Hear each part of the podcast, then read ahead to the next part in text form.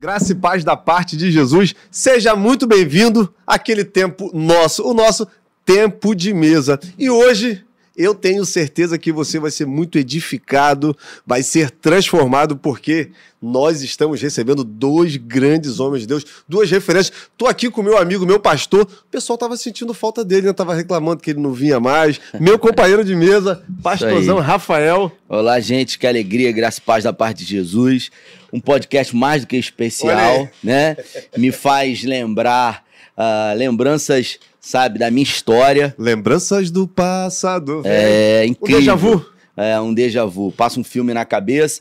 Convidado mais do que especial, um homem uh, de Deus é, que tem um legado aí em Cabo Frio, uma história com essa cidade extraordinária. Para mim é uma honra estar podendo receber aqui hoje o, o homem que Deus usou para me trazer para o Evangelho. Foi ele que Deus colocou uma palavra num tempo aceitável e ali me rendia a Cristo, como muitos, e a gente vai conversar muito sobre isso hoje. O bispo, recebam com carinho o bispo Carlos Alberto. Seja muito bem-vindo, bispo, a esse tempo de mesa. Tá, obrigado. Graça e paz a todos. Eu que agradeço essa oportunidade de estar aqui.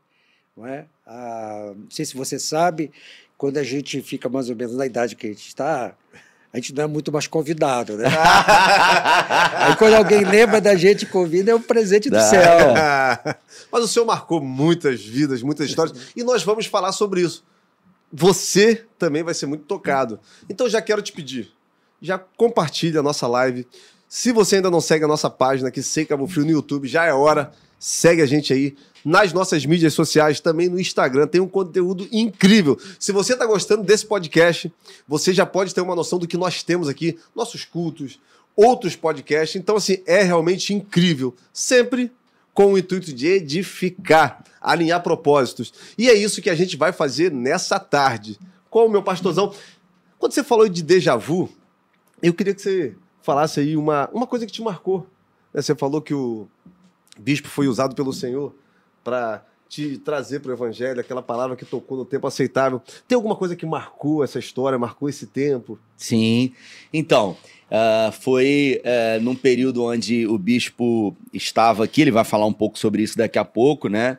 É, 96. E eu me lembro claramente, num domingo, ele inspirado pelo Senhor, uma palavra que trouxe eu, naquele dia, tive. Eu, eu hoje, bispo, ouço isso de pessoas. Né? Ontem, inclusive, no segundo culto, do culto das 20 horas, é, eu é, pedi para que um, um, irmão terminasse o culto, né, no, no, momento da oração, e eu me dirigi aqui à escada, à saída da porta, e eu é, cumprimentando as pessoas que vieram aqui. Eu tenho esse hábito de vez em quando de fazer isso. E aí uma jovem chegou para mim e falou: Pastor, Uh, tem dois domingos que eu estou vindo aqui e o senhor está contando a minha vida toda. O que que está acontecendo?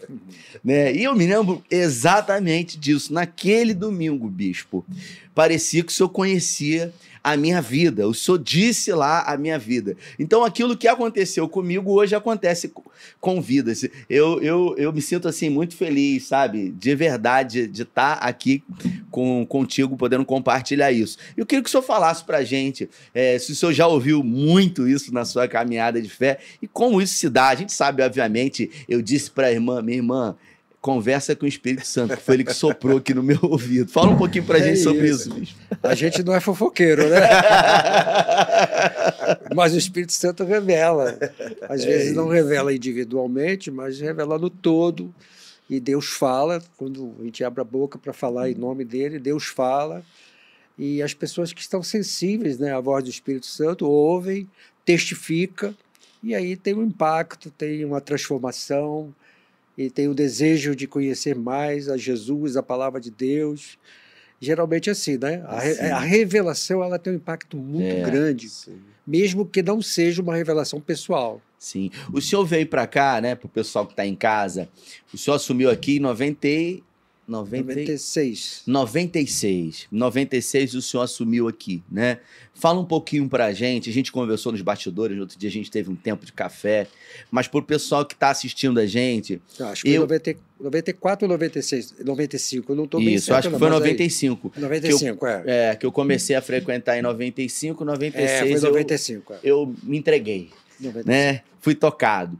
É, a, a, a instituição, na época, estava vivendo um tempo bastante difícil. O senhor veio para cá com uma, com uma grande missão, né? E a Metodista do Brasil, Metodista Central em Cabo Frio, viveu um período assim positivo, avassalador. Eu me lembro, bicho, perfeitamente, que houve um grande avivamento naquele período. Queria que o senhor falasse um pouco para gente sobre isso, sobre sua leitura, como se deu isso. É, o- a questão é que na época que eu vim, eu, eu não podia vir. Eu não, não te- podia vir, Ah. não podia vir. Eu não podia vir, eu não era pessoa para vir, porque eu estava dentro da denominação para começar um projeto novo ministerial que era é, é, restauração de igrejas.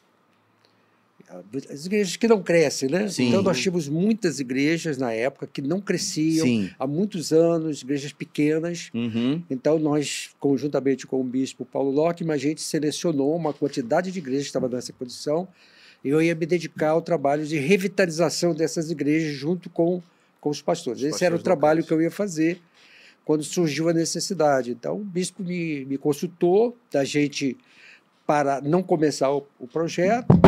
E eu vi, eu falei para ele que eu tinha que ouvir minha família, se bem que quando o bispo fala, é- a última palavra é dele, né? Aham. mas acima da palavra dele tem a palavra de Deus, a gente É. tem que estar sim. sensível a isso, porque a, a- eu estava com um filho com 14 anos, meu filho tinha acabado de ser selecionado na escolinha de futebol do Vasco, Caramba. é, a minha filha estava fazendo direito lá no Rio, a minha filha casada, a mais velha já era casada, então eu estava com toda a minha vida na- lá no Rio, e, e aí eu conversei com a minha família, e, e graças a Deus eu- minha família sempre me acompanhou, minha esposa é uma guerreira do nosso lado, e a gente então veio, mas foi muito difícil, né? foi muito difícil porque quando eu cheguei aqui, é, eu montei um esquema para o meu filho ficar no Rio, ele não conseguiu ficar e veio para cá e ele entrou numa profunda depressão.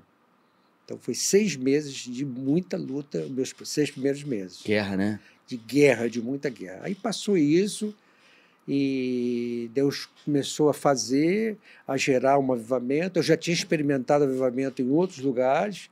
A igreja que eu estava passou por um avivamento também. Que incrível. E O senhor estava onde, bispo? Eu estava em Pilares, no Rio. Pilares, É, né? na zona norte do Rio, né? Então, aí eu comecei não só na igreja central de Cabo Frio, mas eu era o superintendente aqui da, da área. SD, né? É, a minha área era Macaé, era Macaé a, Araruama. Caramba, muito grande era, o campo. Era um campo muito grande.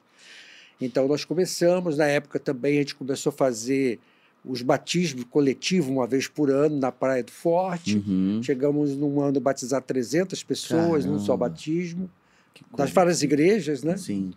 E houve um avivamento muito grande, né? Um avivamento muito grande na Central, um crescimento. Naquela época, a Igreja Metodista em Cabo Frio, os metodistas todos reunidos aqui, era 5% da população. Olha. Olha Inclusive que coisa a gente, né? extraordinária. É, a gente tá no gente. É, eu não sei se o senhor sabe disso. Olha aí. Esse, esse lugar aqui, o podcast, é um lugar de verdades, né? Eu vou, eu vou, eu vou é, entregar aqui, né? Ele hoje está com a gente, é um pastor. Mas quando eu é, me converti lá, o, o Glautinho, ele era um adolescente lá, sabe? E muitas foram as vezes, né? ah, não como todo adolescente, mas como um, adolescente aventureiro, que o Glautinho, atipicamente, ele ficava na igreja no verão e no inverno ele se desviava. E numa inda e vinda dele, né, ah, no mundo, ele em algum momento, sabe, resolveu fazer uma tatuagem. Né? Hoje ele tem, hoje é moda, os jovens fazem um monte de tatuagem, ele tem um monte, mas ele, né, o pessoal que está em casa, ele tem uma tatuagem aqui, bispo, de verdade, aqui do símbolo da metodista. ele tem a, a tocha e a cruz. Depois, nos bastidores, vou pedir para ele mostrar para o senhor. Conta um pouquinho sobre isso pra gente aí. Então, eu vivi muito esse processo. Porque eu me relacionava com Deus muito punitivo, né? Então, eu acreditava que no verão existia maior probabilidade de eu morrer. Porque era uma época que Cabo Frio. Você que está assistindo aí, que lembra desses casos, você pode colocar aqui embaixo. Era uma época que as pessoas, para colocar medo nos filhos, inclusive meus pais, falavam que, poxa, é muita briga no verão, é muito assassinato, vem pessoal do Rio para brigar. Então o que, que eu fazia? Eu falava, poxa, no inverno, esse pessoal não vem. Então o que, que eu vou fazer? No verão, eu fico dentro da igreja. E por muitas vezes, eu estava assim, próximo ao carnaval, eu largava tudo e ia para retiro de carnaval. Nós falamos aqui anteriormente do Chico e da Martinha? Martinha. É. Quantas foram as vezes que eles abriram né, uma exceção para eu entrar Isso aí. no retiro de carnaval? E numa dessas vindas, eu acreditei realmente que seria para sempre. E tive uma ideia de, na época, de saber de onde eu vim. Ah, marcar, né? E marcar aquele momento. Pensa na confusão que foi lá em casa. É mesmo?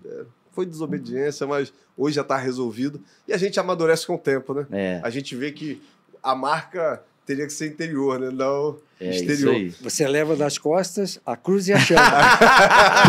Literalmente. A cruz e a chama. Literalmente. Pastorzão aqui já tentou me seduzir para eu colocar o do seio. É. Do lado. Senta- Só que é muito Tem grande. espaço. Senta, evangelista, lá, você vai ficar... Fica muito É. grande. Mas o senhor falando aí da história, né? O senhor é natural do Rio de Janeiro? Eu sou natural do noro, é, noroeste do Rio de Janeiro, Itaucara. E tal, Itaúcara. cara. É, eu sou de uma família que, como muitas famílias, logo depois da, da Segunda Guerra, eu sou antigo, hein? Olha aí. Sim. É, migraram para o Rio de Janeiro porque viviam da, da agricultura, especialmente do café. Meu pai era meieiro. E depois da Segunda Guerra, houve uma depressão mundial tá, econômica e o preço do café caiu muito. O Brasil dependia muito da exportação do café e o governo do Getúlio pagou para arrancar os pés de café. Caramba. Pagou os agricultores para arrancar. Meu Deus. Só que foi um dinheiro curto, né? Depois que Uhum. depois acabou o dinheiro, Sim. não tinha o café e não tinha o dinheiro, É. né? Seus Então, pais mu- eram cristãos? Minha mãe, só minha mãe. É. Meu pai E- se converteu muito depois. E, e o senhor logo se converteu ou já nasceu Não. num ambiente cristão? Como é, que foi isso? Eu só não nasci na igreja porque eu- minha mãe passou mal, estava em casa. Ah. Tinha nascido na igreja, né? Eu tenho um- uma história de nunca ter saído da igreja. E a metodista, em qual momento que entrou na sua vida?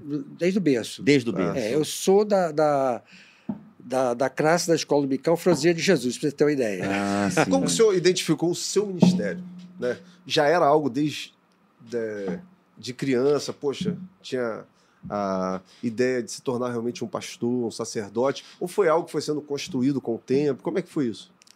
As- dois, dois aspectos. né? O primeiro é que eh, eu fui passando das fases todas na igreja. Né? Criança, depois adolescente, eu fui líder de adolescente, depois jovem, eu fui líder de jovem. Eu tinha um... Isso lá em Talcar. Não, não. Eu vim para o Rio de Janeiro, eu tinha quatro anos de Ah, idade. sim. Minha família migrou para o Rio de Janeiro, Capital lá mesmo, né? é, para a zona oeste do Rio de Janeiro, que era uma, uma, uma área ali de plantação de laranja. Meu pai veio trabalhar nessa plantação de laranja. Sim. Então, ah, eu passei todas as fases e eu tinha um tio que era pastor, não convivia com ele, mas minha mãe sempre estava falando meu tio que era pastor. Metodista? ficou- é, metodista. E, e aos 17 anos eu, eu senti o chamado de Deus. Eu não tinha uma experiência, eu tinha formação religiosa, mas eu não tinha uma experiência com Deus, mas tinha formação religiosa. Isso é muito importante. Muita gente tem a formação religiosa, mas não tem uma experiência É. pessoal com Jesus. Que é o que marca, né, bispo? Batismo do Espírito Santo. Eu não tinha nada disso. Na época também não havia essa ênfase, né? Sim. Aí, aos 17 anos, eu senti num congresso que eu fui de jovens, eu senti o chamado, houve um apelo, eu fui. E eu tive muita dificuldade, porque eu tinha que estudar de dia, traba eh, trabalhar de dia e estudar à noite. E então eu tive chamado nessa época. E eu entrei no seminário em 1967, já casado. Eu casei muito cedo porque eu era envolvido com igreja, mocidade, depois seminário. Então, eu- nós casamos muito cedo. Então, dali para frente, E aí o senhor assumiu a igreja com quantos anos? com, com 25. Com 25, o senhor já estava diante da primeira igreja. Era, sua. recebi três jovens. Três o quê? Três igrejas. Como assim? então não foi a primeira, foi as três É, primeiras? as três primeiras. Porque na época as igrejas eram pequenas, tinha muito poucos pastores. Sim. né? Pastores jovens era muito raro, muito raro. E também em 1967 houve uma cisão na igreja metodista que surgiu a metodista wesleyana. Sim, é. Então em muitos lugares foi quase todo mundo foi para wesleyana. Ah, e eu peguei sim. três igrejas foi em Magé. Por volta Magé. de qual ano, ô bispo? A- essa cisão? A cisão foi em 67. 67. É, foi em janeiro de 67. Foi o ano que eu entrei no seminário. Ah, sim. A cisão foi em 67. Aí eu fui, recebi três igrejas no município de Magé. Ah, não. Ali é Inclusive, fresquinho uma a beça, né? Ali é Hein? fresco a beça, Magé, né? É, inclusive, é, Ali é um inclusive uma, terrível. uma delas era da zona rural, né? Ah, uma sim. delas na zona rural. Então foram as três primeiras igrejas. Foi muito difícil, porque eu, eu com 23 anos, foi, foi no, acho que foi no ano que eu entrei no seminário, ou um ano antes, foi no ano que eu entrei no seminário, eu conheci um filho de um pastor que eu era comerciário Uhum. né? eu era comerciante, trabalhava no comércio, que ele era vendedor de automóvel zero quilômetro na, numa agência da Ford. E eu fiquei desempregado, né? recém-casado, fiquei desempregado. Caramba. É. E aí ele me levou para trabalhar nessa empresa. Em dois anos eu ganhei dinheiro para comprar minha casa própria. Caramba. Dois anos. Olha como que o diabo atenta. olha, olha fazer a escolha aí. Aí, Meu chegou, Deus! aí chegou a época de abandonar tudo, deixar o Rapaz. emprego. E aí eu fiz aquilo que o profeta fez, né? Isso aí. Matei, sacrifiquei o boi, Fez o churrasco. fiz o churrasco, é, vendi a casa, comprei um, um- um carro, porque eu tinha uma igreja da zona rural, Uhum. comprei um Fusquinha para eu atender. Aliás, comprei uma Kombi primeiro, depois foi o Fusquinha. Para atender a igreja e sobreviver O também. senhor por- entregou tudo, então, É. né, para o senhor, Aí né? comprei o carro e também parte do dinheiro gastei para completar o meu o meu sustento, porque Sim. naquele ano nasceu a minha primeira filha. Caramba. E o que a igreja, a, o subsídio de igreja era muito pequeno, né? Uhum. muito pequeno. Todo mundo em algum momento vai ter que fazer uma escolha, né? É, Tem que fazer, Tem que fazer. né? Eu fiz e não me arrependo, né? Não me arrependo. Isso aí, né? Me Ele está arrependo. falando isso porque recentemente ele fez essa escolha, É. né? Ele precisou decidir, né? E às vezes as ofertas vêm, né? Mas não é que eu não, não quis voltar atrás depois, não. É. Então conta essa história pra gente aí, bicho. É, porque depois que eu saí dessas três igrejas, eu fui para a igreja onde eu fui criado. Eu cheguei com quatro anos e saí com já adulto, Zona Oeste. Lá na Zona Oeste. Eu fui para essa igreja. Me nomearam para a igreja onde eu fui da escola dominical, Caramba. criança, adolescente. Certo. E também aquela, aquela, aquele bairro, aquela cidade onde o pessoal todo veio do mesmo lugar que meu, minha família veio. Sim. Então era primo, era tio, Hum. era tudo parente. Aham. Né? Então eu fui ser pastor Dos da, parentes. dos É, parentes. é? Difícil, hein? Pastor dos Um parentes. desafio. Muito difícil, muito É. difícil. E aí chegou um momento lá que um, ele, ele era casado com uma prima da minha mãe, numa reunião administrativa, e disse que a igreja costumava crucificar os pastores de cabeça para baixo. Meu Deus. Olha aí. porque eu queria fazer algumas coisas, a igreja não queria reagir, né? não reagia. Aí eu falei assim, o quê? Eu vou ser crucificado de cabeça para baixo. até... Eu vou voltar para vender automóvel, que lá dá dinheiro. E aí eu fiz um propósito com Deus, né? Se naquele período, mais ou menos seis meses, Deus não fizesse nada diferente na minha vida, é, eu ia voltar mesmo. Eu ia abandonar. Estava decidido a abandonar. Mas três ou quatro meses depois, eu fui batizado com o Espírito Santo. Olha, Naquela época era uma coisa muito rara, sim. muito rara. Eu fui numa reunião. O metodismo tradicional também. É, né? muito, é muito tradicional. muito, mas muito tradicional, né? Aí eu fui numa, numa conferência que um pastor do- de Porto Alegre veio fazer no Rio E lá ele ministrou. Pela primeira vez eu vi uma ministração sobre o Espírito Santo, os dons do Espírito Santo, o batismo, porque na igreja não se falava disso. Sim. Uhum. E ali eu fui batizado com o Espírito Santo. E aí, em janeiro, Deus me tirou daquela igreja. Caramba. E aonde eu fui, eu fui para Três Rios, começou um grande avivamento lá em Olha. Três Rios. Então foi aí que o avivamento. Ia ser uma pergunta que eu ia fazer para o senhor, né? Porque assim, é, o senhor, por onde passou, né? é, é, eu, por, por ter te conhecido e conhecido um pouco, não muito, mas da sua história, a memória que sempre é, soa para mim, né, em relação à sua pessoa, é, tanto como pastor e depois como bispo, é, é uma memória de alguém que tem por característica principal um avivalista. Né? Isso sempre soou muito claro para mim. E eu ia fazer essa pergunta: como, quando surgiu né, essa característica, de que maneira isso veio? E o senhor acredita que foi realmente nessa conferência ali? Foi nessa conferência. Ali começou. É, e, e, e também nessa conferência estava outros colegas meus, né, pastores, de, de- da mesma geração, que entrou no seminário quase da mesma época, e, e uns sete ou oito foram também batizados com o Espírito Santo. Não nessa conferência, que eu saiba, mas em momentos diferentes. Sim. Então foi esse grupo que foi o grupo que gerou o avivamento dentro da Igreja Metodista dos anos 70. Incrível. É. Olha aí. Vou falar com a galera aqui de casa, né? Tá entrando a opção de mensagem aqui, nós vamos começar a ler aos poucos. Lembrando, se você quiser fazer alguma pergunta, também é o momento. Tô aqui, ó, nosso amigo Caleb Loureiro, filho do pastor, Pastor Levi, Levi. Loureiro. Né? O senhor falou aí, Benção, benção. da, é isso aí, ó, botou aqui, ó, pastor Carlos Alberto. Me marcou na escola de missões. O senhor tem uma história com essa escola de missões, É, né? eu que sou nós- fundador da história. Olha aí. Eu passei por lá. Passou? Passei. O... A gente chamava de pré-teológico, né? Uhum. Pra... É dizer que eu sou fundador. O fundador foi o bispo Paulo Ló, que era o presidente da igreja. Sim, fui, não, mas o É, senhor foi eu a fui pessoa, a pessoa que foi enviada para isso. pra é. isso.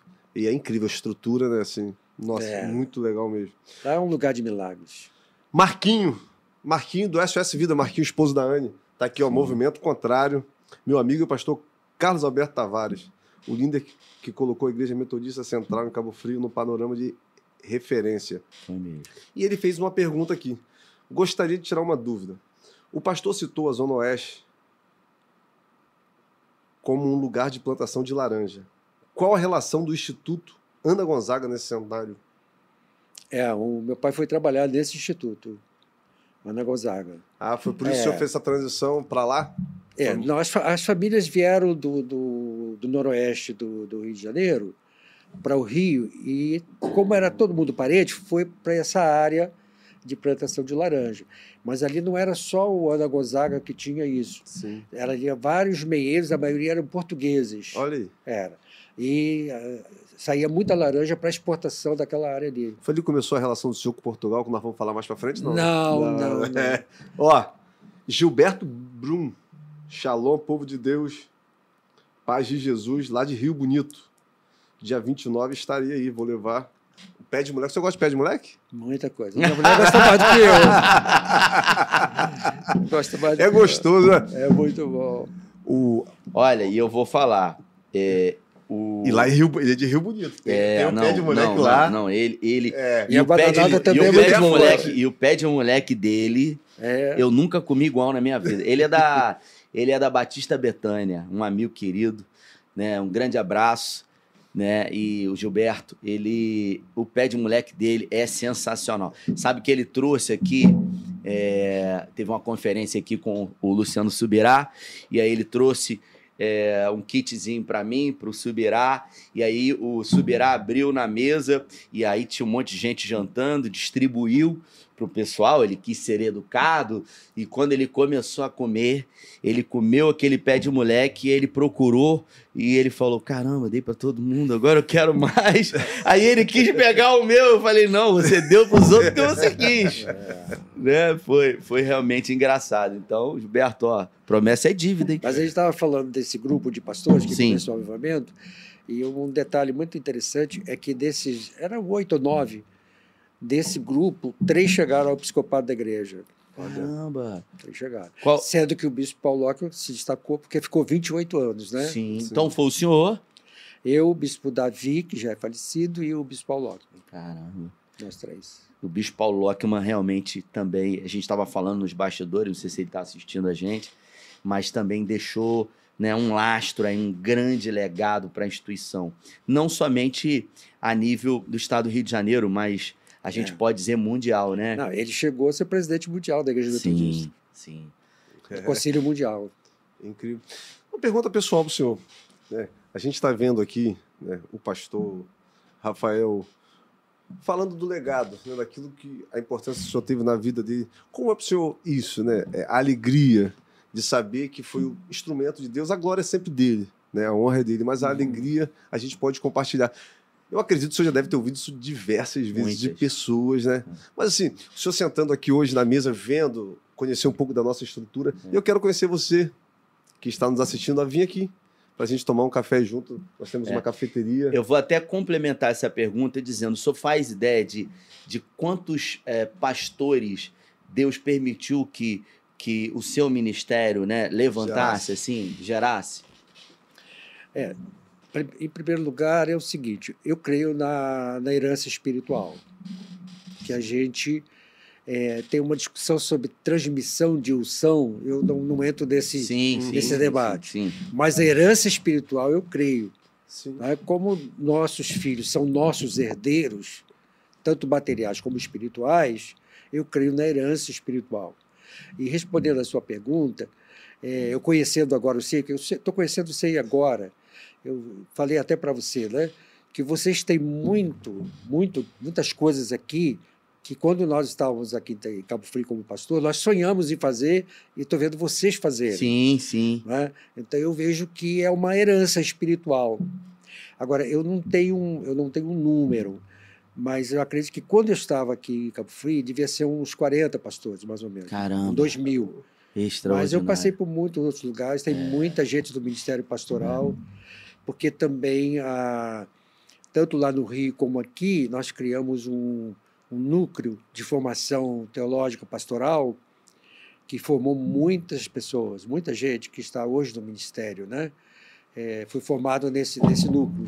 Sim. Aqui em Cabo Frio mesmo, muita gente se formou aqui nesse núcleo, sem ir para um seminário formal. Era um Sim. núcleo que as aulas eram noturnas.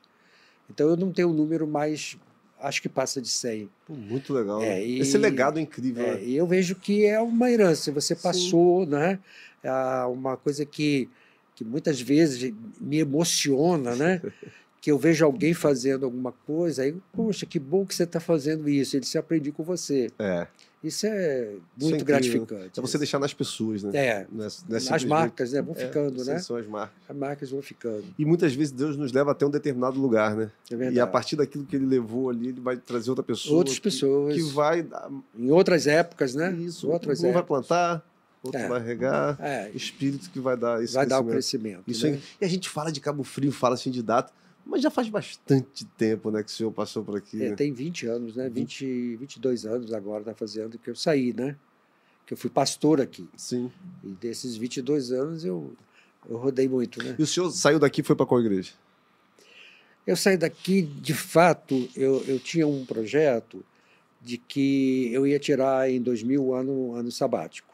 Sim. Eu já tinha acertado isso, que eu ia tirar o ano sabático, e a minha intenção era é, ir para os Estados Unidos nesse ano sabático, para tentar aprender uma, uma segunda língua, porque eu nunca dominei o inglês, e também ouvir Deus, orar, um ano sabático Uhum. mesmo.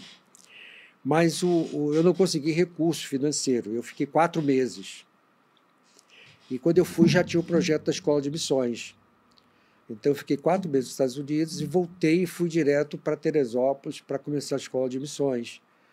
E eu fiquei lá no ano 2000, 2001 e 2003 eu assumi a Igreja Central de Teresópolis, que também cresceu muito, e eu fiquei 11 anos lá. Só que na escola eu fiquei até o ano de janeiro de 2007. E o pastor Regis, que está em Cabo. Frio hoje, né, me, me substituiu, continuou, é, me sucedeu, continuou o trabalho, fez em um 2000 grande- em 2000, janeiro de 2007. Acho, que ficou, acho que ele ficou há sete, oito anos, fez um grande trabalho lá Eu passei por ele lá. também. Ele está na época dele, 2013, né? é. É. que eu passei por lá. É incrível, né? Muito Quem não legal. conhece a Escola de Missões de Teresópolis, precisa conhecer. Precisa Sim. ir lá. Nem que Sim. seja um dia só para conhecer. Ir lá orar no monte, é fantástico. A relação do senhor com a missão, ele nasce na escola de missão ou já é anterior a isso? Porque a metodista tem muito essa raiz também de missões, né? Ou É, Mais na, ou menos. Na, minha- na minha, na minha experiência foi quando eu fui escolhido para ser o, o secretário, porque a, a igreja era dividida na época em secretarias. É, eu trabalhei primeiro na Secretaria de Missões e depois, por uma necessidade, eu fui trabalhar na Secretaria de Finanças. Mas a gente era fruto de um avivamento. E o avivamento leva a missões. Não tem jeito. Sim. Todo avivamento leva a missão. O Espírito Santo te leva para a obra missionária. Não tem jeito. Então não tem missão sem ação do Espírito Santo. E não tem ação do Espírito Santo sem tem missão. Vai sempre nos empurrar o próximo, né? Vai sempre ao empurrar. Vai sempre empurrar. Isso é muito legal, É. porque a gente estava construindo ali na nossa conversa, né? A partir do momento que o senhor se aposenta, é algo que o senhor mergulha realmente de cabeça. É. Eu não tinha plano de sair do Brasil. Nunca tive plano de sair do Brasil. Né? Mas aí chegou um momento que em 2018 veio a oportunidade, o chamado, e aí eu fui para Portugal. Sim. E Portugal eu só não estou lá ainda porque por causa da pandemia. Mas já com intuito missional, né? né? É, para fazer missão, só para a fazer ideia? missão. A ideia, a ideia lá era o seguinte, né? Era plantar uma. A ideia ainda é, né? Ela não morreu. Sim. Questões de Deus não morrem, né? Claro. Então, é, a ideia é plantar uma base missionária. Diferentemente que as pessoas vão para plantar a igreja, a ideia é plantar uma base missionária aonde a- a- as pessoas com chamado missionário para a Europa e para a África tenham uma base na Europa onde possam fazer uma, uma parada, uma preparação, não uma formação, mas uma preparação, conhecimento de realidade, porque eu gastei um ano em Portugal só tentando conhecer, entender a Europa, A cultura. a, a cultura dos países, Assim, a se- realidade. Se fala muito de um esfriamento espiritual na Europa. O senhor que pisou lá, é realmente uma verdade? Ou existe um pouco de exagero? É, é muito triste, né? Na- especialmente na, na, na Inglaterra. no- na Inglaterra, eu acho que é o mais triste, porque a grande maioria dos templos evangélicos da Inglaterra viraram boate, viraram shopping. O esfriamento é muito grande. Hoje a Europa. É, pessoal, ah, você vai, vai para a Europa, mas por que você não vai para a África? Hoje a Europa é um campo missionário maior do que a própria África, porque e mais difícil, porque as pessoas já conhecem o Evangelho, conhecem a palavra, têm uma, uma cultura religiosa, Sim, sim. mas não tem fé, não tem Jesus, não tem Salvador, não tem vida com Deus. E é uma tristeza. Essa migração de um país cristão, né, para hoje um país com cultura cristã. É muito difícil a gente apontar uma causa, né, é, porque eu acredito que é algo que vai acontecendo ao longo de gerações. né. Mas o senhor consegue identificar onde foi o grande ponto de guinada disso aí, a grande virada para esse episódio acontecer, esse esfriamento, esse... Eu, eu não tenho muita certeza do que vou afirmar, mas historicamente, é, os avivamentos que surgem, porque hoje ainda surgem os avivamentos pontuais, né? Uhum. Você já ouviu falar de muitos avivamentos é, que aconteceu aqui, aconteceu ali, né? avivamento de Toronto, no Canadá, avivamento de Pensacola, nos Estados Unidos, são os mais recentes, o avivamento wesleyano na Inglaterra. E diz que o avivamento dura uma geração, uma geração é mais ou menos 40 anos. Então, se esse avivamento não se renovar, ah, vem o esfriamento. Mas acredito também que a questão econômica, entende? Uhum. Questão econômica. Caramba. O- é o crescimento, né?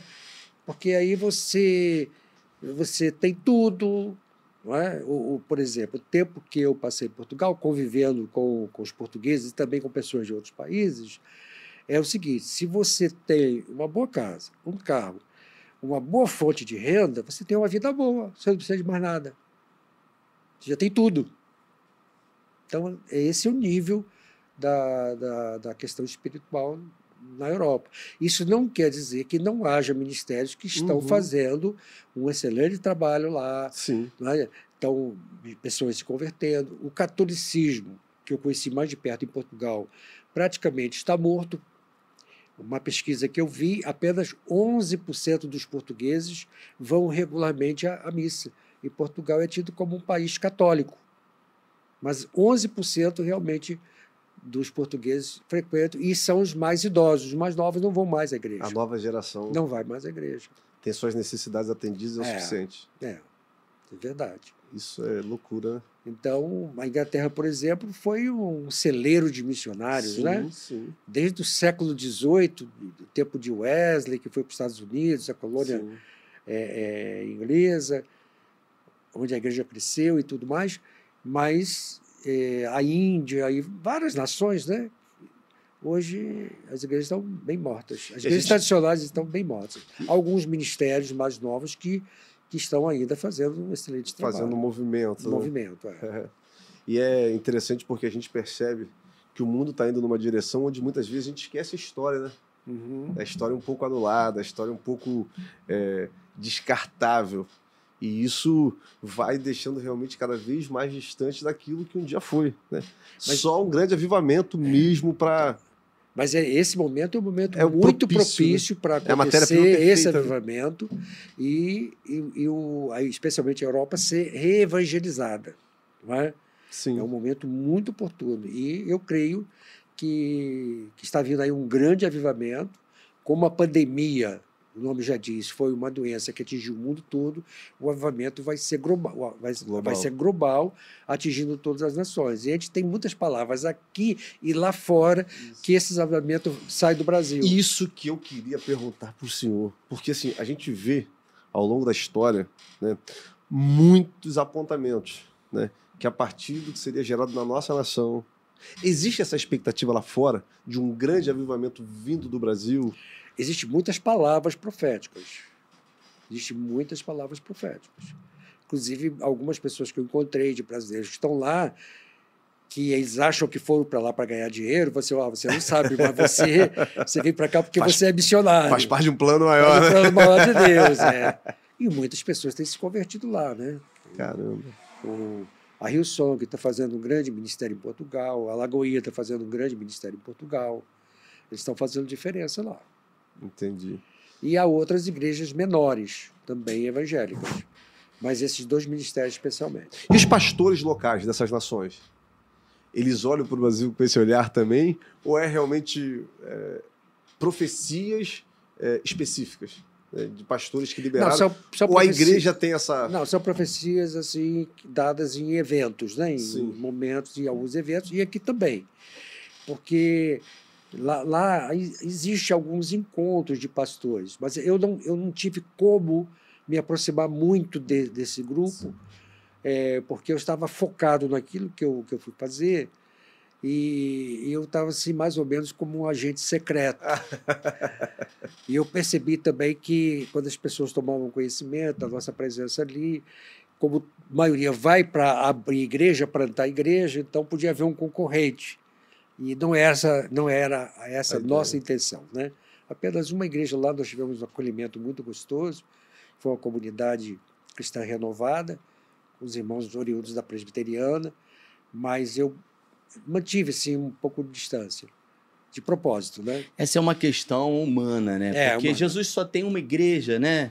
Na verdade, o objetivo nosso enquanto discípulos de Jesus é que todos possam conhecê-lo, né? É. Para que ele possa vir. É, desde que o mundo é mundo, é, houve essa né, segregação, essa, essa divisão humana, né? Eu sempre digo que Jesus só tem uma, não tem placa, e que todos nós fazemos parte dela, aqueles que, né, João 12 diz que o receberam. Foi dado a esses o direito, a condição de serem chamados filhos de Deus. Né? Eu queria fazer uma pergunta, bispo. É, hoje, né, o senhor já aposentou, obviamente, mas no reino de Deus a gente não se aposenta nunca, né? A gente sempre está em serviço. E eu queria perguntar para o senhor quais são os, os planos que Deus tem te dado, as visões que, que o Senhor tem tem colocado no seu coração para esses dias atuais, além de Portugal. A gente conversava nos bastidores um dia desse é, sobre um trabalho que o senhor vem realizando em alguns lugares. Deus tem colocado isso no seu coração de avivamento. O senhor vai estar ministrando com a gente uma quinta-feira aqui de novembro. Né? Você que está assistindo a gente aí, se programe.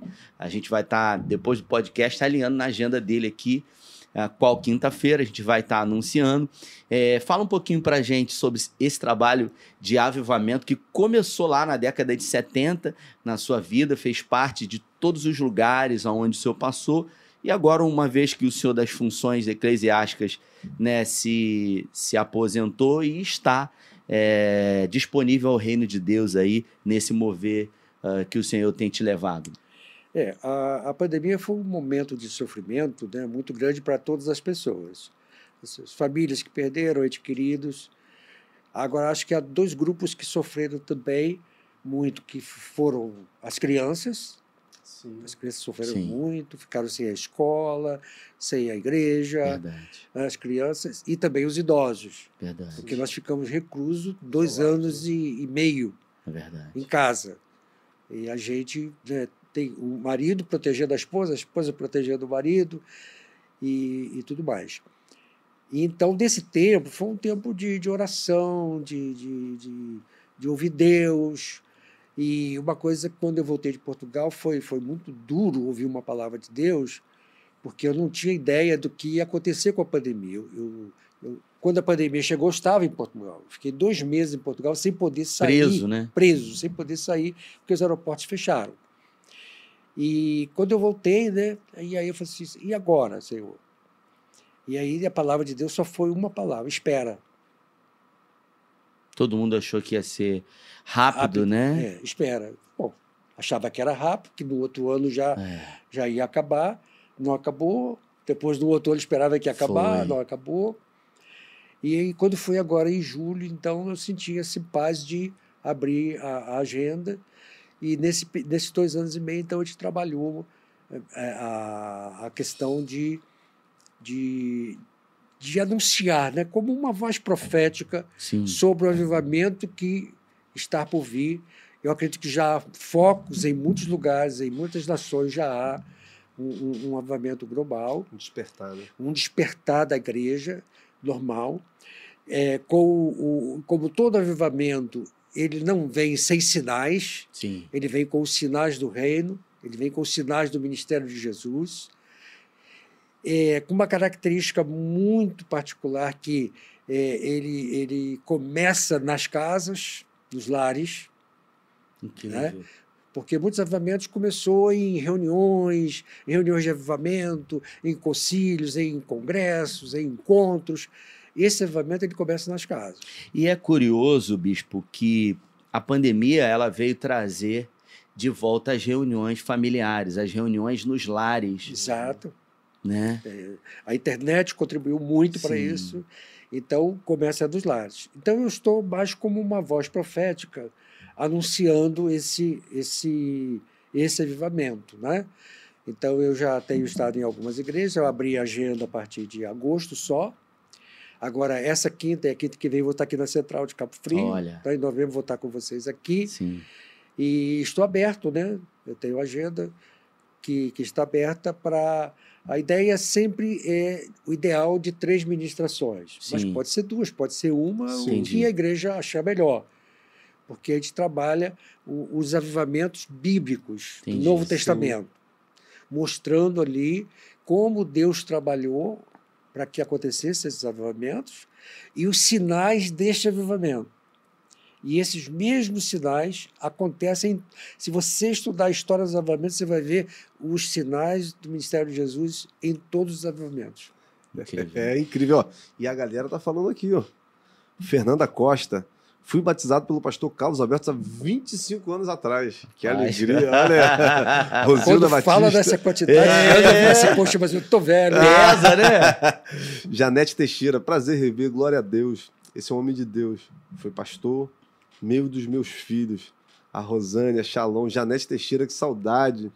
Hoje levando o evangelho e abençoando vidas. Marco Aurélio, meu pastor, grande homem de Deus. E o movimento contrário, na pessoa do Marquinho, colocou aqui que o senhor tem um dom aí também, né? De composições, né? De composição? É. Olha aí. Rapaz, Eu não sabia, eu não sabia, hein? Vamos pegar o violão lá. Aí, Você ó. toca violão? rapaz, isso, isso aqui foi uma coisa assim pontual. É. Foi pontual. Né? É, eu tive uma experiência, porque desde que eu passei pelo avivamento, né, eu comecei a orar pela, de madrugada. Três horas, três e meia, acorda-se normalmente. Isso há mais de 40 anos. Caramba. Caramba. E muitas vezes, nesse tempo, Deus me dá palavras, me dá dom de conhecimento, me dá visões. E num, num dia especial, me deu um- um- uma letra. Eu sabia que era uma letra do cântico. Mas em música eu sou zero, zero, zero, zero, zero, zero. Conheço alguém assim, pastor. É. Só que o meu pastor auxiliar, pastor Luiz Carlos, que era meu auxiliar Sim. aqui em Cabo Frio, ele foi, ficou acho que um ano com a gente aqui, ele era músico. Aí eu mostrei para ele né, a letra. E ele colocou uma música. Né? Ele colocou uma música e ensinou para a igreja. A igreja passou a cantar aquele cântico. Depois de muito tempo, acho que eu já tinha saído daqui, uma irmã aqui de Cabo Frio ia gravar um CD me perguntou se podia incluir a música. Olha. não tem registro, não tem nada. A música é, É do reino. é, que falava sobre a descida do Espírito Santo sobre a nossa vida. Se você me pedir agora para falar de cor aqui a letra, eu vou ter dificuldade. um pedacinho. É. O pessoal tá pedindo um pedacinho aqui. ah, difícil. difícil. A idade já não permite mais lembrar de tudo. Tem que olhar lá as anotações. Mas é muito legal, né? Mas foi uma aí. coisa, e aquele cântico marcou muito o avivamento aqui naquela época. Sim. Sim. Mas foi uma coisa muito pontual, não houve Com mais. certeza eu devo ter cantado muitas vezes. Cantou. Ela agora eu não me lembro, É, mas hoje. e descerá sobre ti a unção, nesse sentido assim, né? Sim. Sim. Mas eu não, não tenho como nem, nem repetir a letra e nem cantar. É. Cantar então. Pro o, o- o Marquinhos aí, então, colocar aí se ele Isso lembra um aí, pedacinho, né? é. Se ele Jogando a um bomba de volta. Porque né? se eu tentar cantar aqui, o sinal da internet vai cair. Muito bom. E a gente acaba vendo que, que Deus ele é extraordinário, porque ele, e ele, se- ele se move de uma forma contínua, né? Tudo que aconteceu ah, na sua vida, no seu ministério, o legado que o senhor tem e, e tem deixado, tem a ver com o mesmo propósito, com a mesma finalidade, que é o avivamento. Uhum. né? É, é bacana a gente ver isso, né? Essa continuidade. A gente vive um tempo hoje, Tá bispo, onde é, é de se assustar o que a gente vê é, em muitas igrejas, em muitos movimentos hoje, né? Muitas confusões aí. A gente sabe que o nosso Deus não é um Deus de confusão. E quando a gente vê uma história, um, um legado contínuo, perene, como o seu, sendo confirmado é, pel- por aquilo que, o- que o Senhor vem derramando de uma forma né, sistemática, progressiva, isso não nos deixa dúvida, né? É. De que Mas tem uma coisa muito importante, né? Para um ministério, que é a família. Sim.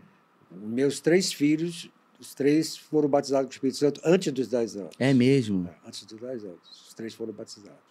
Então, isso fez com que minha família fosse, nós fosse uma família muito integrada. Né? Aproveita e manda um abraço para eles aí, né? né? Manda um abraço pro meu amigo Carlos Otávio, É, né? Carlos Manda um Otávio, abraço o pros Carlos outros. Otávio aí. mora aqui, a Kátia também mora aqui. Aham. e a Carla. A Carla, eu tenho experiência diferente com os filhos, né? E a, a pastora Carla, que é pastora hoje da legal. Central de Teresópolis, a experiência com ela foi uma experiência muito forte, porque ela escolheu o direito como carreira, né? E ela fez direito, depois fez escola de defensoria pública. Nessa época eu estava aqui em Cabo Frio. E no dia que ela foi fazer o concurso, ela passou mal e voltou para casa. Caramba. Não fez o concurso. E aí ela foi trabalhar, não sei se fala agregada, num, num, num escritório de advocacia aqui, em, em Cabo Frio. Ela começou a trabalhar aqui. E num dia eh, de manhã, antes de acordado, antes do café, eu estava na sala. Ela já chegou na sala chorando, eu pensei que ela estava passando mal. E eu perguntei que você está chorando, não, porque eu preciso falar com o senhor. Quando eu conto isso aí, eu fico emocionado, sabe? Então fala, o que, que houve? Eu pensei que tinha- o que, que aconteceu, não? Ela estava com 22, acho que 22 anos, 23 anos, que ela estava, solteira. E ela falou assim: Mas eu não quero falar com meu pai, não, quero falar com meu pastor. Caramba. É E, feliz como dividir isso É. no seu Isso, né? coração? Aí ela falou assim, pai, eh, eu sei que o senhor lutou muito, investiu muito em mim para estudar, estudou no Rio, né? fez faculdade, fez escola de defensoria, fez tudo, mas não é isso que Deus tem para mim. Eu disse, não é? Eu tomei um susto, né? Porque eu esperava que isso acontecesse com o Carlos Otávio, que era o caçula, que também tem uma experiência incrível sobre o nascimento dele, né? Aí, mas o que que é? Deus me chamou para ser pastora.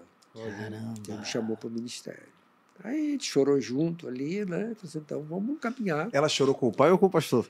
Ela, chorou com o pai, né? É, o pastor chora jeito. também, né? É, o pastor chora verdade. também, mas aí o pai ficou. Né?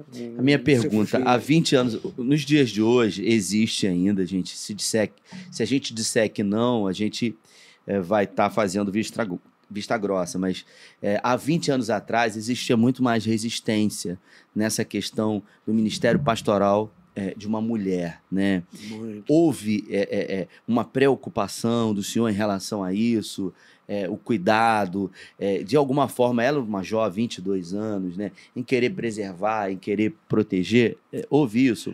Bispo? Não, não, não, não houve por duas razões, né?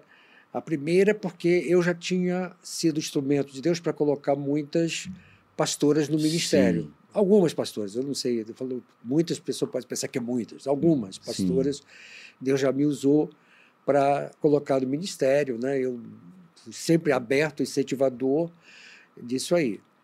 E, e uma segunda questão, que, que é uma questão até humana, né?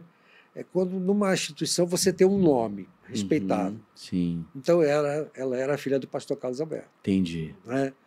Então, é, é, eu digo assim, até com temor, Sim, mas não é vaidade. sim. Então, e eu- a terceira também, se se Deus realmente havia chamado, né? Isso Deus já havia chamado.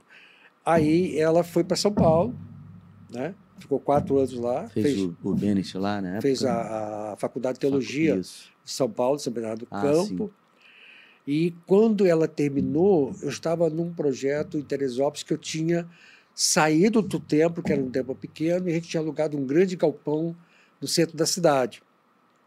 E ela, quando voltou, ela disse, pai, eu senti de Deus de ajudar o senhor aqui no período, um período aqui.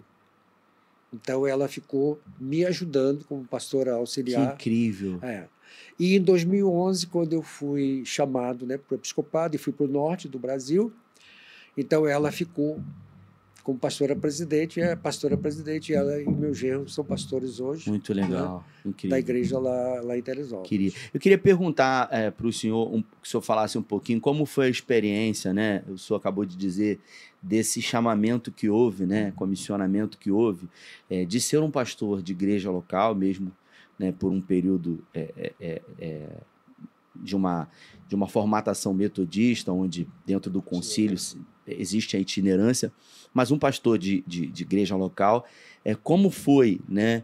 essa sua passagem, né, essa sua mudança de pastor de igreja local para o epi- episcopado, né, é, é, sendo levantado para a região do norte. Como foi isso na sua vida e essa experiência, bispo?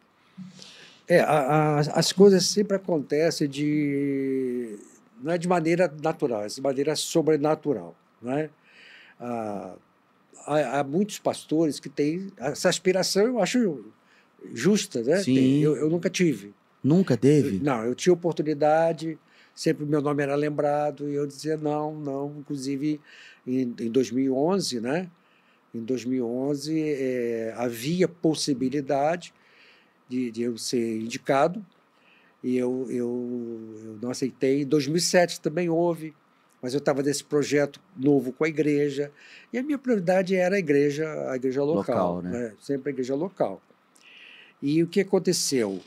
Houve o concílio em julho de 2011 e em outubro de 2011 o bispo lá do norte teve um infarto fulminante e morreu. Caramba! Só que não foi o primeiro bispo que morreu lá de infarto.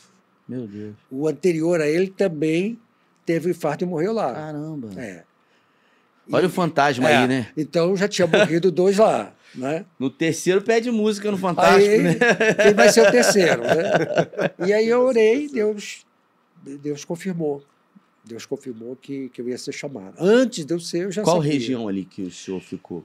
É uma região pequenininha, né? 42% do território nacional. Meu Deus. Seis Caramba. estados, é.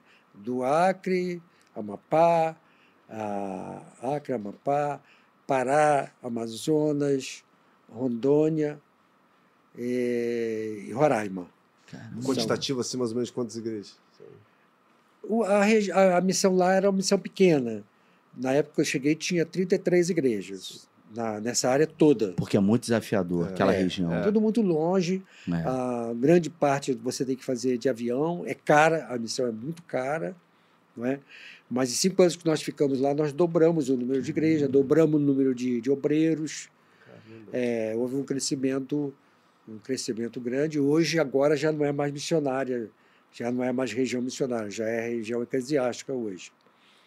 Mas foi uma experiência também. um- um- eu, eu tomei aquilo como. Eu, eu não gosto de falar isso porque é, a palavra apostólico está muito desgastada, né? É. mas eu tomei como um envio apostólico, né? no todo sentido da palavra, Sim. um envio missionário. Sim. Então, tanto é que eu usava a expressão bispo missionário. Eu não falava bispo como os outros bispos falavam. Sim. Eu sou aqui um bispo missionário, vim para ficar cinco anos, porque eu sabia que ia completar a idade da, da compulsória. Então, eu fui para fazer aquela missão. E eu dizia para eles: eu só tenho cinco anos. E aí, quando eu cheguei, eles O disseram senhor, o senhor residiu onde? em Rondônia Em Rondônia. em Porto né? Velho. A Entendi. sede é lá. E quando eu cheguei, eles disseram assim: ó, já morreu dois velhos Meu aqui. Deus. Agora mandaram o terceiro para Abre morrer. o coração pra gente, bispo. Abre É. o coração. Ro- Rolou assim um sentimento de um fantasmazinho, a esposa, os filhos, meu Deus do céu. Nesse sentido, não, né? Não, não rolou, não, porque eu disse para eles assim: ó, eu vou morrer, mas não vou ser aqui. decretei, decretei, né? E a gente não teve assim nenhuma doença grave, algumas verminoses que é própria de lá, né? Mas não tivemos nenhuma doença grave, não tivemos nenhum problema. Eu viajei a essas áreas todas, ah, plantamos igrejas ribeirinhas, Foi. ah, É, plantamos igrejas ribeirinhas. Nós temos um ministério com índios lá na, no, em Roraima, no estado de Roraima. É uma coisa muito linda que foi uma comunidade indígena, já tem anos isso, uma comunidade indígena que se converteu Que totalmente. incrível. É, totalmente. Ah, ainda é lá, o, o pastor ainda é o ex-pajé da, da comunidade. Coisa extraordinária. né? E quando eu saí de lá, o, o- o cacique era evangelista da Igreja Metodista. Mas é uma coisa muito linda, um lugar muito bonito. Eu fui lá, só tive a oportunidade de ir duas vezes lá. Porque lá você só podia ir na, na época da seca, Aham. porque lá alaga tudo, né? Tem lugares que você nem de carro não passa. Mas é uma coisa muito linda, muito bonita.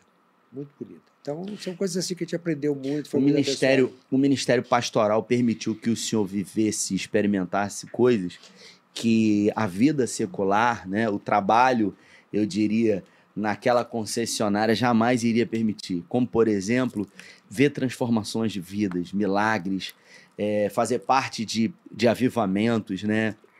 É, tem um- uma grande referência minha, o, o pastor Bill Johnson, é um pastor de uma das maiores igrejas americanas, a Bethel Church, e ele sempre, é, nos seus livros, cita a criação dos seus filhos, e ele sempre diz que falava para os filhos deles, que para os filhos dele, que quando orassem ao Senhor, sempre deveriam dizer para o Senhor, né? Peça para que Deus nunca deixe vocês de fora daquilo que Ele vai fazer, né? É, O que, que o senhor pode falar sobre isso, né? Porque ainda bem, ainda bem que o senhor desse que fez o propósito com Deus, pensou em olhar para trás, porque pensar em desistir todo mundo em algum momento da, da vida pensa, né? Mas fala um pouquinho para a gente sobre isso. Jamais o, o- a vida secular, o trabalho, iria proporcionar né, é- é- essa história de vida, essa oportunidade de viver. Porque eu, nos meus hoje, né, 43 anos, tenho a oportunidade, é, com esses meus olhos aqui, ser testemunho ocular de grandes feitos que o Senhor fez na vida de pessoas, transformação, casamento, restauração, novo nascimento, batismo com o Espírito Santo. Que dirá o senhor, uma vida pastoral de quantos anos? É, uma vida pastoral? A integral 47. 47. A integral foi 47. Ah, realmente, quando você veio né, de uma família muito pobre, de, de imigrantes, não é? É, lá em casa, da, da minha família, os, os, primeiros anos do casamento dos meus pais, minha mãe, caso, eu sou o primeiro filho do segundo casamento dela, ficou viúva, grávida do primeiro mesmo? filho. né? Então, do meu pai para adiante, durante um bom tempo, todo ano chegava um menino. Né? Eram quantos, então? Foram Eram quantos? seis, seis, homens, né? Seis filhos. Então, a- a- você nunca imagina, né? Aonde Deus vai levar você. Sim. Além do senhor, algum foi pastor, não? Não. Deus tem levantado assim, né? Foi meu tio na minha, na minha na geração dele, na minha geração fui eu e agora a minha filha. Tem sido assim um cada, cada geração, né? Entendi. Não sei porquê, Deus deve ter seus propósitos, não foi mais do que isso. Então você não tem grandes sonhos. Mas quando eu tive a experiência do batismo com o Espírito Santo, em, em novembro de 74, a minha oração sempre foi: Senhor, eu quero fazer uma grande obra. O Senhor me chamou, o Senhor me capacitou, eu quero fazer. Então, foi sempre querendo fazer alguma coisa maior que pudesse ser usado por Deus para fazer. E a família sempre foi muito importante, porque quando Deus revelava, mostrava se era para ir, se era para ficar, meus, minha esposa e meus filhos tinham certeza de que era Deus que estava na direção. Não é? Quando eu vim para Cabo Frio, eu, eu consultei, reuni minha esposa com meus filhos, o que, que vocês acham e tal. Pai, se Deus está dando paz, se Deus falou, vamos. Sempre foi assim, né? E quando eu fui eleito também, sempre teve aprovação, vamos dizer assim, Sim. né? Eles tinham certeza que nós estávamos dentro do propósito de Deus. Sim. E quando você crê que você está dentro do propósito de Deus, você está em paz, você sente paz. Não há conflito, não, é, não há É crítica. verdade. Né? Você sente paz, você vai com segurança. É, eu sabia que eu ia voltar, os riscos foram muito grandes. Deus me deu uma estratégia lá na Amazônia, porque é muito importante falar Amazônia, porque o pessoal confunde o estado do Amazonas com a Amazônia. Uhum. A Amaz- A Amazônia é muito mais do que o estado É, da Amazonas. Isso aí. Tá Então- até em outros países É. ali, né? Então eu cheguei lá e falei assim, Senhor, por que, que esses bichos morreram aqui? Então o que eles estavam fazendo, se eu fizesse o que eles fizeram, eu ia morrer também. Entendi. Então Deus me deu uma, uma Ah. estratégia. Entendi. Eu, eu, eu levantei três pastores como superintendentes missionários e dividi o campo em três. Entendi. Entreguei um campo para cada um. Então eu só supervisionava. Eu viajava para supervisionar, para Você visitar já tinha uma experiência, né? De, de, de, de ser superintendente distrital. É, de, de, de ser superintendente e tal, e também um, um dom natural que eu tive sempre de, de formar equipe. Entendi. Eu sempre tive muita facilidade em formar equipe. Isso na igreja local me ajudou muito. Então, eu trabalhava na, na igreja, geralmente, o tempo que eu ficava lá é com a mesma liderança. Entendi. Então, Deus me deu esse, esse dom, que eu acho que é um dom natural, também pode É. ser espiritual, de formar equipe. Então, eu formei a equipe e, e eu vi que eu diminuí o custo da missão, Sim. financeiro, o custo de desgaste físico, e muitas vezes eu ia em questões pontuais. Se havia um problema com o missionário, ou com alguma igreja, eu ia para estar lá, ou simplesmente ia fazer uma visita no aniversário de uma igreja. E isso me, me ajudou muito, né? Muito bom. É, e também fui muito bem acolhido, muito bem acolhido lá pelas lideranças da igreja. A diferença de cultura é muito grande de lá é muito pra cá. grande, é muito grande. Lá são várias culturas. O estado de Rondônia é completamente diferente do restante da Amazônia. Sim. É diferente como? O estado de Rondônia é um estado novo, né, mais novo, Sim. e ele foi colonizado por uma iniciativa do governo militar, especialmente por eh, eh, paranaenses, gaúchos e mineiros. Sim. Mais paranaenses, gaúchos, depois mineiros. Então, se você vai pro, se você sai de Porto Velho e vai para o interior de Rondônia, Uhum. você não vê rondoniense no interior do Ah. estado. Ou é mineiro, ou é gaúcho, ou é paranaense. Porque o, o governo dividiu em glebas de terra Uhum. não é? todas aquela, toda aquela área e doou com um empréstimo a fundo perdido para que as pessoas desmatassem e colonizassem. Entendi. Então, muita gente para lá foi isso. Depois houve a Corrida do Ouro em Porto Velho, no Rio Uhum. Madeira. Então, foi muita gente para Porto Velho por causa do ouro. Muita gente ficou, muita gente veio embora. Com a criação do Estado Novo, grande parte dos funcionários públicos foi gente de fora, porque não tinha pessoas lá para ocupar aqueles cargos, né? Então, o estado de Rondônia é completamente diferente. A, coloni- a- a cultura do, do estado do Amazonas é um, do Pará é outro. Há semelhanças, mas é diferente. E o senhor diz assim, é, a receptividade do evangelho, o que, que o senhor poderia dizer sobre isso? É mais difícil, mais fácil? É, pregar o evangelho a esse, a, a- a esse tipo de região é mais fácil, é mais difícil? Existe mais sede, mais resistência? O, o estado de Rondônia é muito aberto. Muito. É, porque muitas igrejas que tem lá hoje foram os, os, ah, os imigrantes, né? Os migrantes que, que plantaram as igrejas lá. Inclusive, metodistas, qua- praticamente todas foram assim. No- nos outros estados, por exemplo, no estado do Amazonas, a Assembleia de Deus, e do Pará também, a Assembleia de Deus é muito forte. Dominante, né? É muito grande, né? Só em Manaus, a Assembleia de Deus É. tem quase 200 mil membros. Sim. É, muito forte. Ah, o Pará também é, é- é um estado é, forte, tem lá aquele sino de Nazaré, que é Sim. uma idolatria muito grande, né? Também. Agora, as igrejas de, de é, pentecostais crescem com mais facilidade, especialmente nas comunidades ribeirinhas. Nas comunidades ribeirinhas, dificilmente você vai encontrar igrejas que não sejam pentecostais. Não é? Então, cresce mais. Mas tem como identificar o porquê dessa peculiaridade? Nas comunidades ribeirinhas? É, desse É porque, é, porque é o estilo, o estilo da, da Igreja Assembleia de Deus, né? Do, do- da estratégia, né? é, É da estratégia deles. Eles pegam, pegam uma, uma pessoa, né, a- a levanta como evangelista, se ele se destacar, ele vai a diácono, depois vai a presbítero e depois vai a pastor. Né? Eu Não estou criticando a estratégia, Sim, sim, mas sim. é a estratégia que eles usam.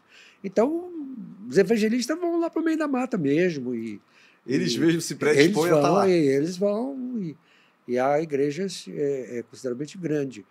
Ah, em Manaus é muito impressionante, porque eles têm, eles têm, no Amazonas, a Assembleia de Deus tem no Amazonas mais de 2 mil templos, no Sim. estado do Amazonas. Mais de 2 mil templos. Mas é mais ou menos. Diz que hoje a questão da, da resistência ao evangelho não está mais ligada ao catolicismo. É, Antigamente era o catolicismo. verdade. não está mais ligado ao O O senhor que catolicismo. esteve em Portugal sabe que lá a resistência é muito maior, né? É, é maior, difícil. é maior, mais cultural até do que religiosa. Sim. Porque eu estava até falando aqui nos bastidores, né? que numa pesquisa que eu vi, só 11% do, do, dos portugueses vão à igreja regularmente. Não. E os idosos, os jovens não vão mais à igreja. Caramba. Né? Aliás, Portugal tem uma questão muito séria, porque a população portuguesa está acabando. Porque os jovens portugueses não ficam em Portugal. Eles se formam e vão para os outros países da Europa que os salários são muito maiores. Muito- é. Então eles não ficam. E os velhos estão morrendo. Caramba. Então é uma, uma situação. Por isso que há uma motivação muito grande para os imigrantes, especialmente famílias. Uhum. Eles estão fazendo, abrindo todas as facilidades para famílias, com crianças especialmente, para ir para Ah. Portugal. Hoje em Portugal tem uma colônia brasileira de cerca de 400 mil brasileiros. Caramba. Portugal. E a população de Portugal tem 10 milhões de habitantes. Meu Deus. É um país pequeno. Muito pequeno, né? É. Ele é do tamanho do estado do Rio de Janeiro, né? Ele tem de ponta a ponta 750 quilômetros. Acho que o Rio, não sei se tem isso, Uhum. mas é mais ou menos com do Rio a Curitiba. É. De um- de um- E tem, tem também as ilhas, né? Sim. Tem a- as ilhas, mas também não, é- não são grandes a, a grande população. E a galera tá aqui, ó. É, A galera tá comentando. Larissa Loureiro tá aqui, ó. Evaldo Leite, o Ita Pereira. E o Marquinho colocou um pedaço da canção. É. Ó. Hum. A unção está sobre mim, sobre ti, sobre nós. isso aí. Não sai daqui, Espírito Santo. Não retires a tua unção do teu povo. Pô, que legal. Ele lembrou, né? É. Eu acho que ele foi pesquisar, porque ele demorou um pouquinho a colocar. É, não tem- tem um tá CD. Marquinho, não? É. Tem um CD, tá, essa música está num, num CD, mas eu também. Daquele CD ainda, né? Sim, CD sim, mesmo, sim, antigo, sim. É. É. Nós vamos caminhando aqui pro nosso final, né? Vai ter agora aquele bate-bola, aquele Uhum. ping-pong que a gente gosta de chamar. Mas antes eu gostaria de fazer uma última pergunta. O senhor, um homem experimentado, 45 anos aí né, de ministério, qual conselho o senhor daria para jovens pastores que estão iniciando nessa caminhada ministerial? A primeiro é a sua família, né? Sem família não tem ministério. Muito difícil. Então é a família. Meu grande segredo, você diz, qual foi o seu grande segredo? Foi a minha família. Família, né? Se não é a minha família, se não é a minha esposa engajada, não é? Eu tenho uma esposa que ela não aparece, ela não faz palestra, ela não, não canta, não é? mas é a minha base. né? É minha intercessora. Preciso de mais, mais alguma coisa? Uma esposa que é Não sua intercessora? Então, se você tem uma esposa que é sua intercessora, não é? e, e junto do ministério, pagando preço, pagar o preço. E o segundo é você tem que ter uma experiência profunda com Deus. Tipo batismo com o Espírito Santo, é, não ter apenas seu conhecimento teológico, seu conhecimento de ler livros, mas ter os dons espirituais, exercer o seu ministério os dons espirituais. É, incrível isso. É, então, o- o- os dons espirituais, ele nos ajuda demais. É um dom espiritual que me ajudou muito no meu ministério. O dom do conhecimento, da revelação. Muitas coisas ocultas da igreja, pecados, que Deus revelava. Que incrível. Então, isso proporcionou a cuidar das pessoas que estavam envolvidas, Sim. a fazer uma, um processo de limpeza, entre Sim. aspas, né, espiritual na igreja, porque muitas vezes o pecado está no altar. É Às vezes não está com o pastor, mas alguém que está lá. É. Então é, é muito grave essas É. coisas, né?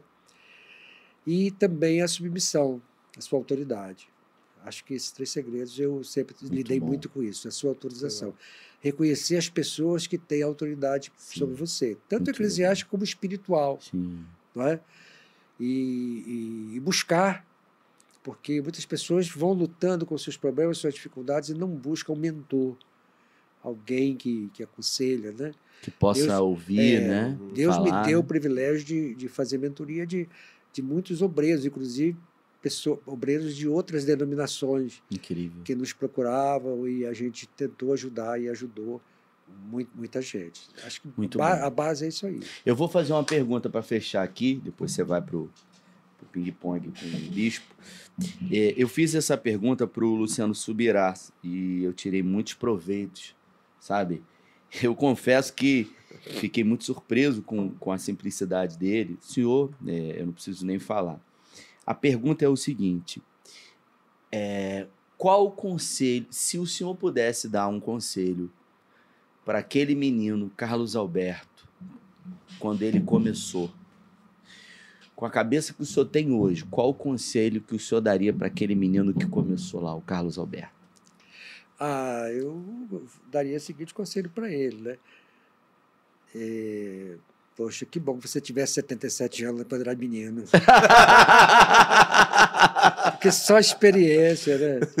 Só experiência. Quando a gente começa, a gente, né? é, a gente é imaturo, não tem experiência, a carne é muito forte ainda, né? ainda não foi dominada, Dominada, pelo espírito, é, briga fácil, é, se levanta, ah, o perigo da, da arrogância, do orgulho espiritual. Teve um pastor americano que ele disse que quando era jovem ele era incendiário, eu não me lembro o nome dele. Depois que os anos chegaram, ele se tornou muito mais bombeiro do que incendiário. É verdade, é. mas é isso mesmo, é isso mesmo.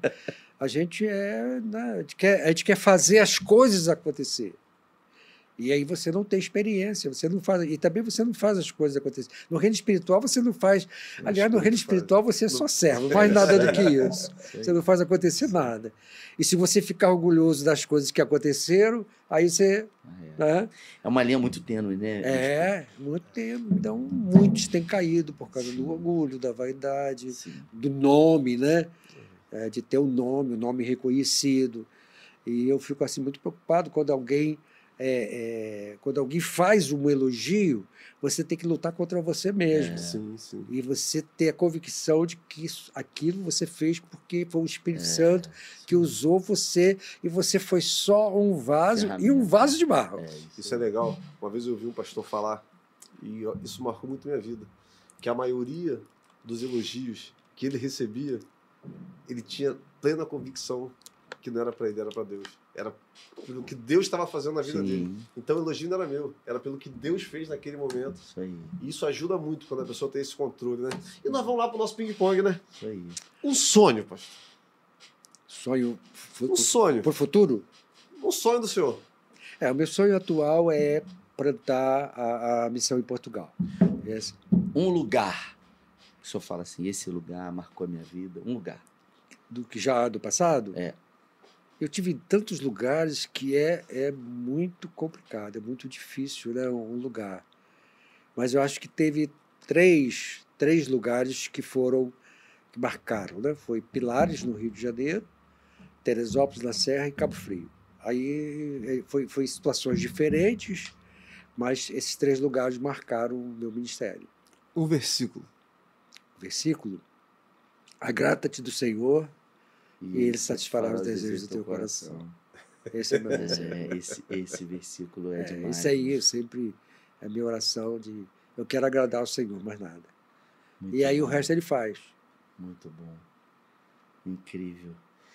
Muito bom esse papo aqui. Para mim, assim, uma grata surpresa dizer para você que está aí, uh, no mês de novembro, o bispo vai estar ministrando aqui conosco em uma quinta-feira. A gente vai está colocando em todas as plataformas e mídias sociais.